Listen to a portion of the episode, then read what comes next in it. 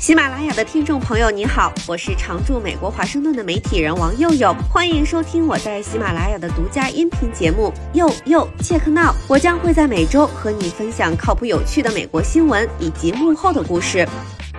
Hello，大家好，我是王佑佑。最近我被问的最多的问题就是特朗普要回来了吗？美国大选上周在艾奥瓦州拉开帷幕，特朗普以领先三十个百分点的压倒性优势强势回归。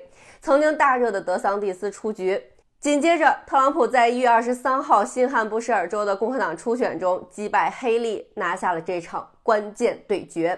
新罕布什尔州的共和党初选很重要，不是因为它是最大的，而是因为它是第一个。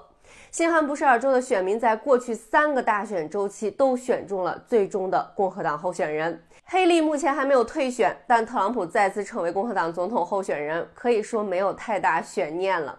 特朗普带着一股强大的吸力，既吸引支持者冒着严寒出来投票，也吸引反对他的人投给他的对手。黑利的支持者里，将近一半都是不想让他再当总统。接下来，关于黑利还有一个悬念，他会不会收到特朗普的橄榄枝，成为他的竞选搭档？黑利。少数族裔女性，才五十二岁，很年轻，干过八年州长，在特朗普任下当过美国常驻联合国代表，外交内政都有经验，身份政治 buff 叠满，还有华尔街的支持。虽然没能 PK 过特朗普，但竞选也是搞得风生水起，可以帮特朗普争取比较温和的共和党选民和独立人士。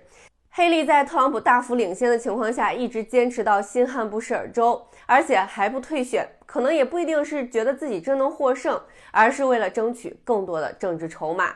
接下来，所有人的目光都会聚焦特朗普和拜登的二度 PK。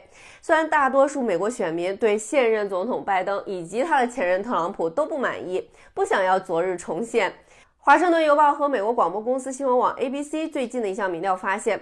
如果是他俩 PK，只有百分之三十七的受访选民支持拜登，百分之三十八支持特朗普。一半的受访者认为两个人的年纪都太大了，没法再干一届了。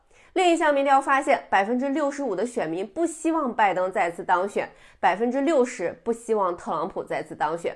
但问题在于，这些人会投票给谁？可行的替代方案几乎没有。独立黑马。除非发生什么重大意外，到今年十一月五号投票日，还是得从这俩人里二选一。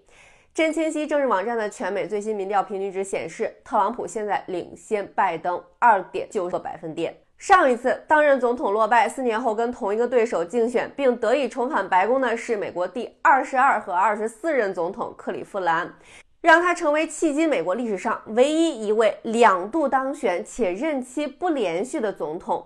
一百三十二年前有古人，后有没有来者还不知道。这届大选的主题将是什么？移民和经济。为什么移民排在这么前？一个共和党竞选策略老将解释说，因为美国人现在觉得美国失控了，他们需要寻求一种对自己国家和身份的掌控感。特朗普呼吁在边境采取更强硬的措施，说自己上任后将实施美国史上最大规模的驱逐出境。目前，他正在努力粉碎国会共和党人和拜登就边境和移民改革的谈判，而边境问题恰恰是选民对拜登高度不满的问题。美国公共广播公司和伊普索这周公布的一项民调发现，只有百分之十八的美国成年人认可拜登处理边境问题的方式。经济上，这几年通胀是大部分美国人的心头恨。特朗普誓言上任后会加强国内能源生产，继续降低油价。前几天跟美国的一位律师朋友聊，他说有一种可能，特朗普十一月当选总统，结果明年一月就职典礼的时候在牢里。特朗普现在面临一系列民事案件以及四项刑事起诉，共九十一项重罪指控。最近几个月也一直在出庭和竞选之间奔波。这样的处境对一位前总统来说，在美国历史上是前所未有的。我在美国经历这是第四次大选了，一次比一次戏剧化。我发现大家现在好像不怎么说“活久见”这个词儿了，因为活的不用很久就能见到很多刷新历史的大事儿。我们一起来看看这届美国大选能有什么幺蛾子。黑利说，美国无法再承受特朗普再当四年总统了。你们觉得这个世界还能再经得起他四年的折腾吗？再聊。以上就是本期节目，我是王佑佑，欢迎在喜马拉雅订阅收听。佑佑切克闹，我们下期再会。